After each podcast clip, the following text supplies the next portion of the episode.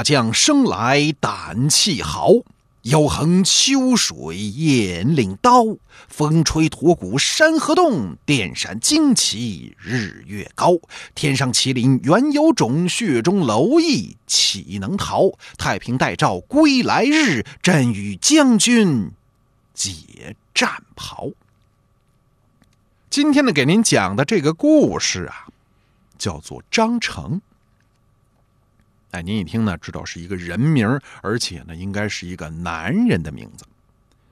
哎呀，那有人就想了，今儿这个故事没有美女，那有什么可听的？哎，您要想听呢，可以去参阅这个《金瓶梅》啊，那里边女人多。今天这个张成的故事啊，讲的是兄弟之情。虽然说呢，里边没有什么美女，哎，但是呢，我觉得这个故事啊很有意思，很诡异，而且呢，很让人感动。那咱们闲话不多说啊，这个故事啊发生的年代呢是在明末清初的时候。哎，河南呢有个姓张的老头，叫做张柏芝，不，张秉之。哎，张秉之。他呢住在河南，但他其实不是河南人，哎，老家山东的，山东人。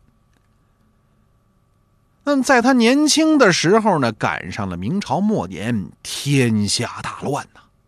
您知道明朝末年嘛？哎，清兵也入了关啊，李自成什么什么的造反，吴三桂啊，这一通乱打哟，尤其是山东，战祸不止。张秉之呢，只好带着老婆去逃难。可那个时候兵匪横行啊，到处都是烧杀掳掠。张秉之呢，运气不怎么样，碰上了一伙入了关的清兵。哎，那么张秉之老婆长得挺漂亮，哎，就被这伙清兵给抢走了。还顺手呢，给了他一下子。张秉之身受重伤，昏了过去。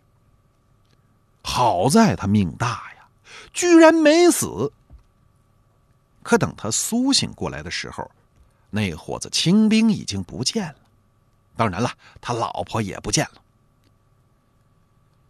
张秉之呢，只好一路逃荒，啊，一直就流落到了河南。那么比起山东呢，河南还算是安定吧，哎，所以他就在河南安了家，然后呢又娶了一个老婆。哎，结婚第二年，给张秉之呢生了个儿子，取名字叫做张讷，哎，木讷的讷，一个言字边一个内。可谁知道，过了没几年，他这老婆。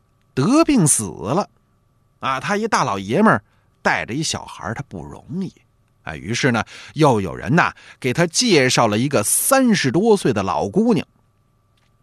啊，搁现在这年代，三十多岁那是青春年少啊，啊，正招人稀罕的时候。那时候可不行，那年代三十多岁没嫁人，那是要被说闲话的。这老姑娘呢，姓牛。名字啊，很有气势啊，很有范儿。名字叫做牛大力，大力啊，这俩字呢，搁一块儿就念夯啊。您想，一个姑娘叫牛夯，您琢磨好看得了吗？而且呢，脾气又坏，哎，所以她一直嫁不出去。哎，现在好容易有人呐，啊，给介绍对象了。虽然这张秉之呢又老又穷呢，好歹将就吧。哎，于是呢两个人成了亲。这位老张同志虽然是年龄偏大，但身体素质还是不错的。哎，这个通过婚后呢，这个牛大力给他生一儿子，可以充分证明这一点。那，那么这个儿子呢，就取名叫做张诚。哎，诚实的诚。开始啊，这牛夯啊，就这牛大力，对张讷还算不错。可是自打生了自己的亲生儿子之后，呵，牛夯这凶悍的性情可就暴露无遗了，啊，脾气见长，对老张说话的嗓门也大了。那么最主要的是，对老张这大儿子就是张讷，开始看不顺眼了。啊，觉得这小子能吃，呃，能睡，他还笨。渐渐的呢，就把他呀当成了眼中钉、肉中刺，不但没有好言语不说啊，简直就拿张乐当牛做马，还不给吃饱啊！吃的那个饭呢，还不如他们家的猪呢。这还不算完呐。天天的让张讷上山砍柴，而且规定了每天必须砍够整整一担柴。那么一担是多重呢？基本上啊，换算过来大概是一百到一百二十斤左右，啊，就这么个分量。天天的，张讷爬山砍柴，背着一百多斤的柴火回来。如果哪天这柴没砍够分量，牛夯那就是一顿暴揍啊！可怜的小张讷身上经常是旧伤未愈，又添新伤。那么再看牛夯对自己的亲生儿子张成，呵，一个天上一个地下。那是捧在手里怕摔喽，含在嘴里怕化喽，搁屁股底下怕熏着了，啊，心肝宝贝儿，sweet heart。不但呢好吃好喝都偷偷的塞给张成，而且不用干活用张讷砍柴卖的钱送张成去学堂读书，啊，所以张成啊。打小最爱唱的一首歌就是“世上只有妈妈好”。那么有人会觉得了，这个这小子从小被溺爱惯成这样，会不会长大是一个混蛋呢？恰恰相反，哎，张成长大之后，有意思的就是啊，这孩子的性情跟他老娘牛大力那是完全两样。这孩子忠厚、孝顺、心眼好。看见自己的母亲啊，对哥哥这样是特别的不忍心呐。背地里呢，他也劝牛大力啊，说：“娘啊，你对哥哥好一点。”可牛大力哪听得进去呀？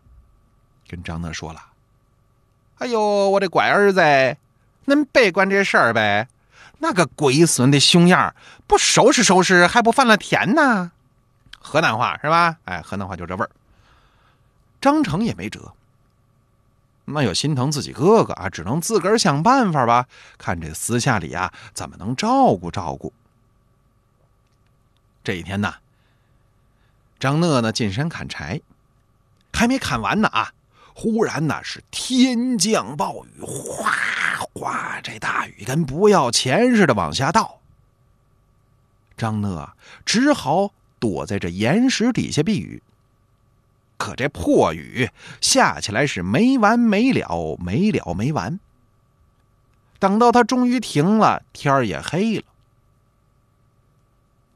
张讷呢，一天没吃东西，肚子饿极了，一点力气都没有。只好啊，背着之前砍的那一点柴回家。那您想，这样回家能有他的好果子吃吗？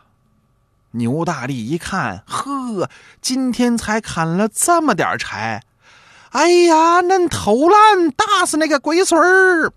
一顿毒打，而且呢，打完了还不给饭吃。张讷呀是饥饿难忍，浑身酸痛，只能强咽泪水，拖着沉重的脚步回到柴房。你要问了，他回柴房干嘛呀？哎，那就是牛大力分配给他的这个卧室。进了柴房之后呢，在这柴火堆上躺下，想到自己呀没娘的孩子，命实在太苦了，不由得是泪如雨下。正在这个时候，突然呢，这柴房门吱呀的一声开了，进来一小孩谁呀？张成呗。张成这孩子心好啊，每次从学堂回来呢，都要先看看自己这哥哥，哎，看看哥哥呢有没有吃饭啊，有没有挨揍。今儿一看张讷这鼻青脸肿的模样，吓了一跳，赶紧跑过去问：“病了？”张讷呢有气无力的说了：“饿嘞，咋回事嘞？”哎，张讷呢？这么这么一说，因为下大雨，柴火没砍够，被打了一顿，还不给饭吃。张成一听啊，眼圈就红了，也没说话，转身跑出了柴房。过了呢，有那么一会儿功夫，张成啊，偷偷摸摸的又回来了，哎，蹲在张乐的身边，然后啊，从自己怀里掏出一张。热气腾腾的面饼递给哥哥，吃吧。张乐很吃惊啊，恁从哪儿弄的？张成啊，小声的说了：“我从家里偷的面，让邻居大娘给做的。那你只管吃，可千万不敢说出去啊。”张乐接过这张面饼啊，这哪是面饼啊？这饼里有弟弟沉重的爱意，这分明就是一块铁饼啊！张成这眼泪扑簌簌的就掉了下来，哎，就着眼泪吃了饼。热饼下肚，张讷呢恢复了几分力气，跟弟弟说了：“以后可不敢了啊，会连累你的。”我一天一顿饭，虽然饿，那饿不死啊！没事没事啊。张成啊，心疼的看着哥哥，哥啊，恁这身体从小就不中，能打多少柴嘞？我得想个办法。第二天一大早，张讷呢又去打柴。可谁知道他上了山之后啊，吃惊的发现，弟弟张成已经在等着他了。张讷不明白怎么回事啊，我他有赌印呐，恁来干啥呀？张成说了，帮哥干活。谁叫你来的？俺自己让自己来的。